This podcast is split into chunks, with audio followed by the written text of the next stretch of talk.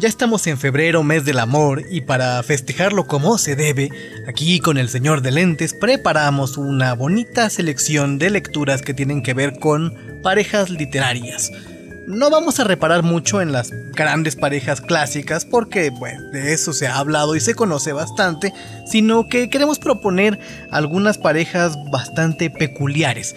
Muchas de ellas son de la literatura latinoamericana, eh, las primeras tres con, que, con las que empezaremos, así, así será, aunque después eh, abordaremos otro tipo, de, otro tipo de parejas. Pero el día de hoy comenzamos con una novela de 1966, una de, las, de los monumentos literarios de la literatura brasileña, que es Doña Flor y sus dos maridos de Jorge Amado o Jorge Amado en su lengua original. Esta, eh, bueno, este autor es increíble. Toda la novela, toda, toda la producción literaria, todas las novelas que escribió Jorge Amado en su vida son impresionantemente bien hechas, eh, con un juego narrativo en el que se mezcla la magia, eh, toda la derivativa de la magia de los orillas, eh, en una especie de realismo mágico que no acaba de coincidir del todo con el realismo mágico propuesto en la parte hispanoparlante, pero que tiene algunos elementos compartidos, además de, la época, evidentemente. Eh, bueno, esta novela de, Jorge Amado se trata, como muchas de las novelas que vamos a abordar, no solo de una pareja, sino de, una, de un triángulo amoroso. Y es un triángulo de lo más eh, singular, porque eh, Doña Flor, quien es su protagonista, Doña Florípides de Sousa Pinto, es una bastante aplaudida y bastante prestigiosa maestra de cocina que está casada con un juerguista de armas tomar llamado Badiño. Badiño es mujeriego, es ludópata, es bebedor y se la pasa todo el tiempo en la fiesta. Sin embargo, le da mucha felicidad a Doña Flor porque es un gran amante y es un impúdico de lo peor. Resulta que en algún momento, debido a sus, excesos, Badiño muere. Badiño muere, Doña Flor atraviesa un luto bastante agresivo, bastante triste, y finalmente, después de liberar, de liberar ese luto, eh, adquiere segundas nupcias con un farmacéutico llamado Teodoro Madureira.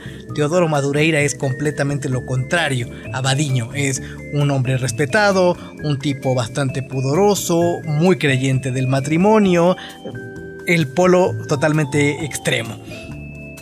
Cuando Doña Flor empieza a ya establecerse eh, bien con su, con su nuevo esposo, resulta ser que Badiño reaparece. Aparece su fantasma y empieza a seducirla una vez más aderezado con un montón de situaciones culinarias que tienen que ver con la tradición eh, gastronómica de Brasil.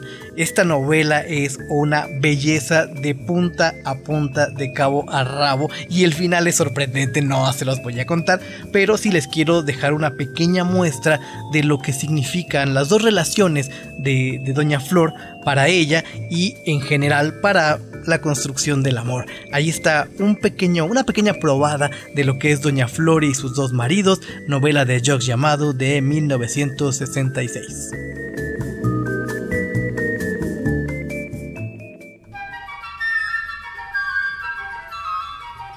Doña Flor y sus dos maridos. George Llamado, 1966. Primera parte, capítulo 3. Badiño quedó desnudo, tal como Dios lo trajo al mundo, sobre la cama del matrimonio. Una cama con cabecera y pies de hierro forjado, comprada de segunda mano por Doña Flor en un remate cuando se casaron, hacía seis años. Doña Flor, solita en el cuarto, abrió el sobre y meditó sobre lo que decían los médicos. ¿Quién lo diría? Aparentemente tan fuerte y sano, tan joven aún. Preciaba Cebadiño de no haber estado jamás enfermo y de ser capaz de pasar ocho días y ocho noches sin dormir, jugando y bebiendo o de farra con mujeres. ¿Y acaso en ocasiones no pasaba realmente ocho días sin aparecer por casa, dejando a Doña Flor sumida en la desesperación como enloquecida? Sin embargo, allí estaba el certificado de defunción extendido por los doctores de la facultad. Era un hombre condenado, hígado inservible, riñones estropeados, corazón minado. Hubiera podido morirse en cualquier momento, como había muerto así, de repente. La cachaza, las noches en los casinos, la juerga, las carreras enloquecidas en busca de dinero para jugar, habían arruinado aquel organismo hermoso y fuerte, dejándole tan solo su apariencia. Sí, porque mirándolo por fuera, ¿quién lo juzgaría tan implacablemente liquidado? Doña Flor contempló el cuerpo del marido antes de pedir a los serviciales y ansiosos vecinos que le ayudaran en la delicada tarea de vestirlo. Ahí yacía, desnudo, como le gustaba estar en la cama, la pelusa dorada cubriéndole los brazos y las piernas, la mata de pelo rubio en el pecho, la cicatriz del navajazo en el hombro izquierdo. Tan bello y masculino, tan sabio en el placer. De nuevo asomaron las lágrimas a los ojos de la joven viuda.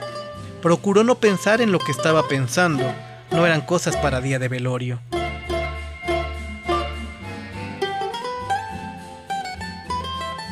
Sin embargo, al verlo así, echado sobre el lecho, totalmente desnudo, Doña Flor no podía, por más esfuerzo que hiciera, dejar de recordarlo tal como era en la hora de los deseos desatados.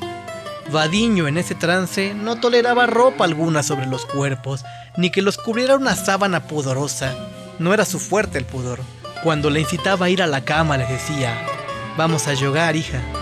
Porque para él, el amor era como una fiesta de infinita alegría y libertad, a la cual se entregaba con el entusiasmo que lo caracterizaba, unido a una competencia proclamada por innumerables mujeres de distinta clase y condición.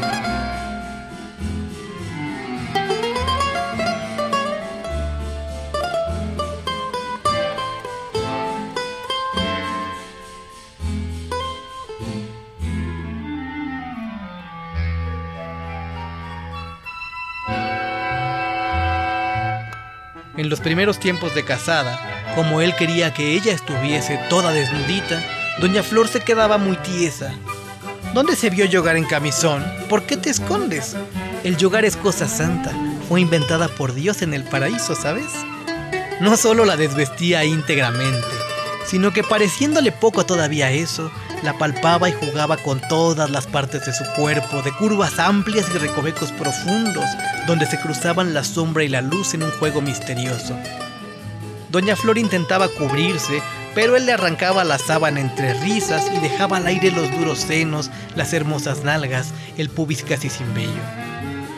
La tomaba como a un juguete, un juguete o un cerrado capullo de rosa que él hacía abrirse en cada noche de placer. Doña Flor iba perdiendo la timidez, entregándose a esa fiesta lasciva con creciente violencia, transformándose en amante impulsiva y audaz. Nunca, sin embargo, abandonó del todo la pudibundez y la vergüenza. Era necesario reconquistarla cada vez, pues apenas despertaba de esas locas audacias y de los ayes desmayados, volvía a ser una esposa tímida y pudorosa.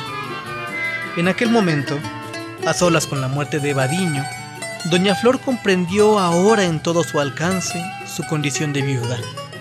Ya no lo tendría más, ni nunca volvería a desmayarse en sus brazos.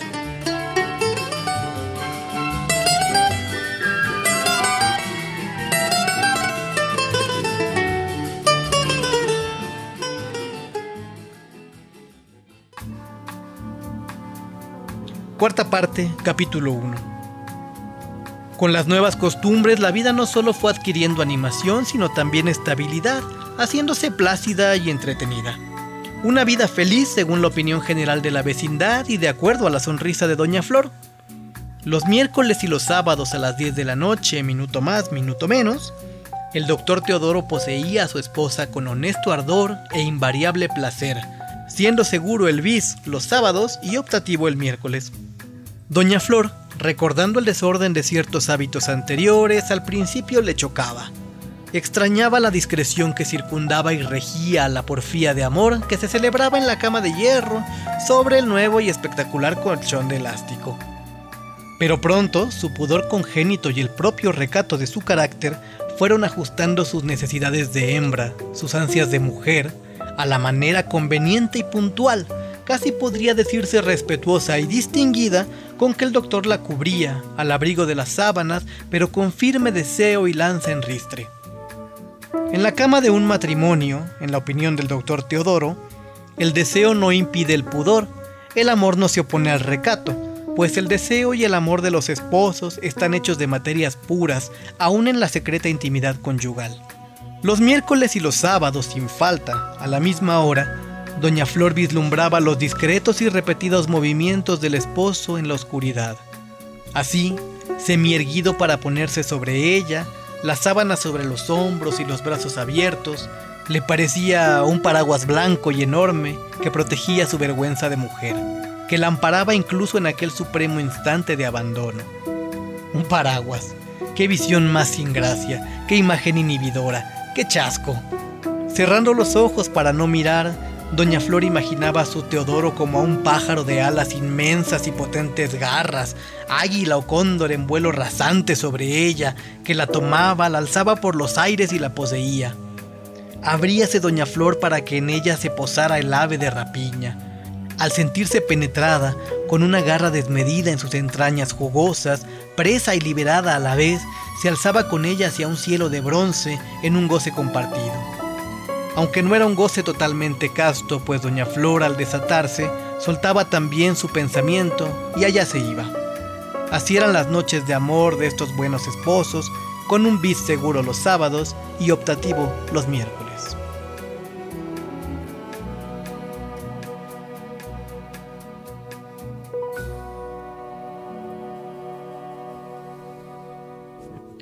Quinta parte, capítulo 15. Insensato e insolente. Badiño siempre fue así y no había cambiado en los años de ausencia. De noche vuelvo para sacarte de la cama. Espérame.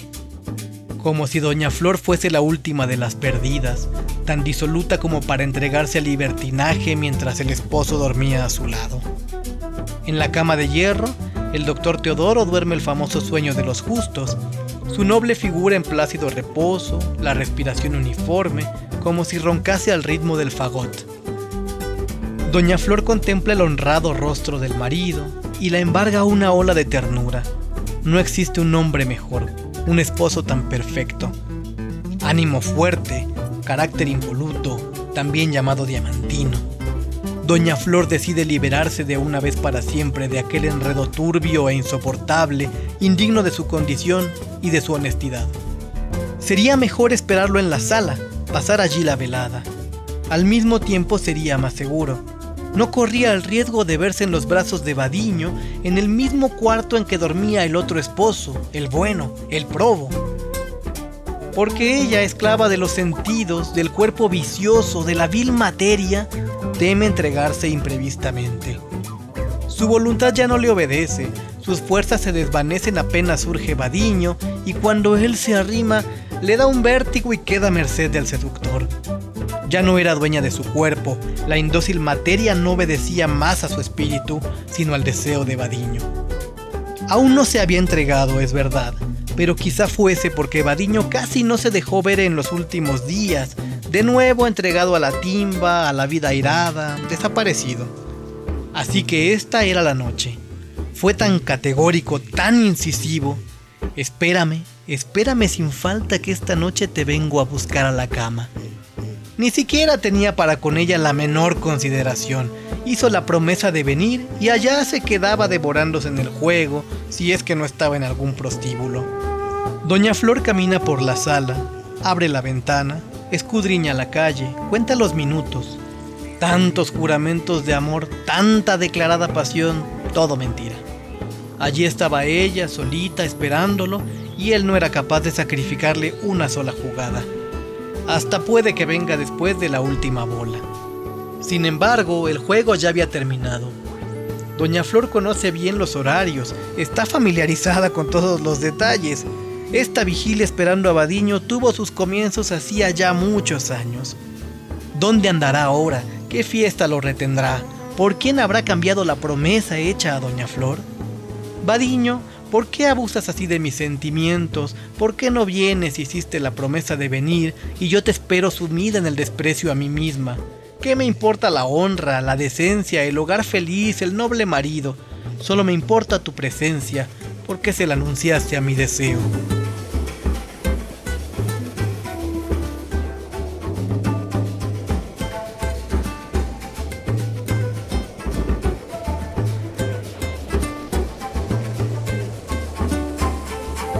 Por la mañana en la clase de cocina, Doña Flor, nerviosa y abstraída, casi pierde el punto del arroz de Hausa.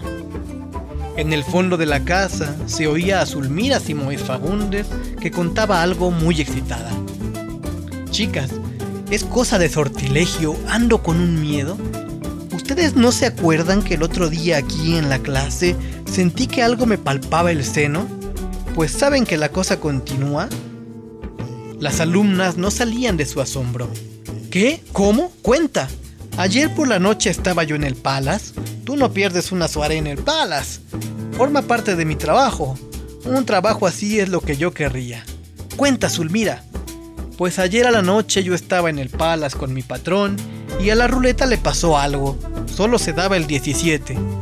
Doña Flor escuchaba pensativa.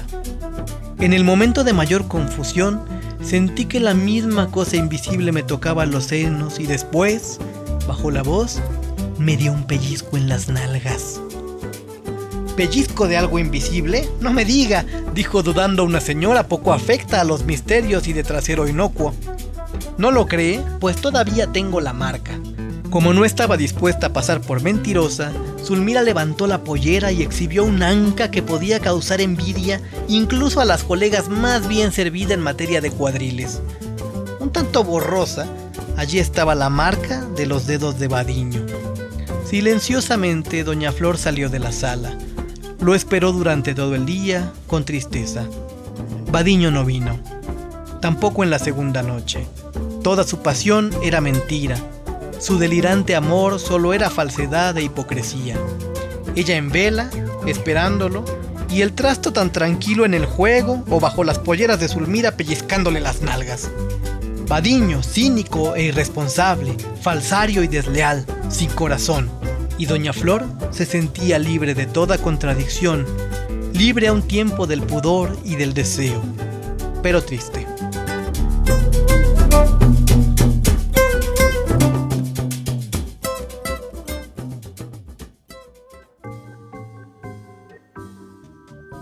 De verdad que si tienen la oportunidad en algún momento de leer esta novela, no se la pierdan. Es increíblemente buena. Es tan buena que ya fue adaptada varias veces a la pantalla. Eh, me parece que eh, la primera fue en los años 70, la dirigía Bruno Barreto. Eh, hubo una versión de Pedro Vasconcelos en el 2017 y también se llevó a teatro, se hicieron miniseries y en México recientemente se hizo una adaptación mm, que no voy a comentar mucho al respecto de ella porque pues fue bastante, bastante modificada porque pues eh, para televisión abierta era bastante pornográfica la, puesta en marcha. Eh, no es muy afortunada la verdad la, adaptación mexicana, eh, pero sí hay muchas adaptaciones de esta novela a, la pantalla. bueno, en esta ocasión nuestra lectura estuvo ahí acompañada, hubo un diálogo con tres momentos muy diferentes de la música brasileña. En primer lugar, eh, lo que escuchamos fue eh, Jacob du Mandolin, una de las figuras más importantes del choro brasileño. Eh, el choro es un género que precisamente se identifica por esta, esta forma de tocar la guitarra en la que, bueno, el violao, en el que parece que está llorando, parece que está como en una especie de risa y llanto al mismo tiempo, ya saben, lo que llaman la saudade. Y eh, está, estuvo ahí Jacob du Mandolin, que es una, una bestia tocando, era un virtuoso. Posteriormente escuchamos a otro gran autor de la música brasileña, solo que de un género un poco más meloso, que es el bossa nova. Tuvimos ahí al maestro, por supuesto, Antonio Carlos Jobim. Y finalmente, eh, el cierre de la lectura estuvo acompañado por uno de los percusionistas más impresionantes de la historia del Brasil, que desafortunadamente nunca fue muy reconocido en, eh, Brasil, sino que hizo su carrera entre parte de Europa y Estados Unidos, que es Naná Vasconcelos. Este, estas canciones, estas melodías están extraídas del álbum Chegada y también si pueden escuchar un poco más de la obra de Naná Vasconcelos es impresionante. Eh, tres momentos muy diferentes de la música, tres formas de vivir el amor de manera muy peculiar de ahí de Doña Flor y sus dos maridos, recomendabilísima para este para este mes de la March y de los triángulos amorosos. En fin, vamos a dejarles un regalito, un regalito sonoro que es una pieza, una canción de Dorival Caymmi, que es eh, el papá, o muchos consideran, lo consideran el padre del bossa nova, y que fue gran, gran amigo de Jorge Amado en vida. Eh, una de las últimas cosas que escribieron ambos fueron cartas entre ellos dos y son entrañabilísimas. Ahí está eh, Morena Rosa del maestro Dorival Caimi y espero escucharnos muy pronto.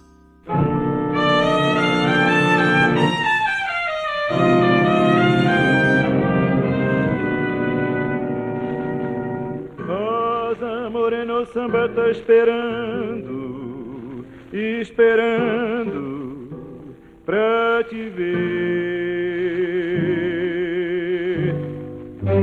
Rosa morena, rosa morena, rosa morena, o samba tá esperando. Rosa morena, onde vais morena, rosa? com essa rosa no cabelo e esse andar de moça prosa. Morena, morena rosa, rosa morena o samba tá esperando, esperando pra te ver. Deixa de parte essa coisa de dengosa, anda rosa, vem me ver. Deixa de lado essa pose, vem pro samba, vem sambar. Que o pessoal tá cansado de esperar, oh rosa. Que o pessoal tá cansado de esperar. Rosa morena, onde vais morena, rosa? Com essa rosa no cabelo esse andar de moça prosa morena, morena rosa, rosa morena, o samba tá esperando, esperando pra te ver. Deixa de partir essa coisa de dengosa, anda rosa, vem me ver. Deixa de lado essa pose, vem pro samba, vem sambar. Que o pessoal tá cansado de esperar, oh rosa. Que o pessoal tá cansado de esperar. Rosa, morena, no morena, rosa. Com essa rosa no cabelo e esse andante moça rosa morena, morena rosa. Rosa morena, samba tá esperando, esperando pra te ver. Deixa de parte essa coisa de dengosa, anda rosa, vem me ver. Deixa de lado essa pose, vem pro samba, vem sambar. Que o pessoal tá cansado de esperar. Oh, Rosa, que o pessoal tá cansado de esperar. Rosa, que o pessoal tá cansado de esperar. Rosa, rosa, rosa.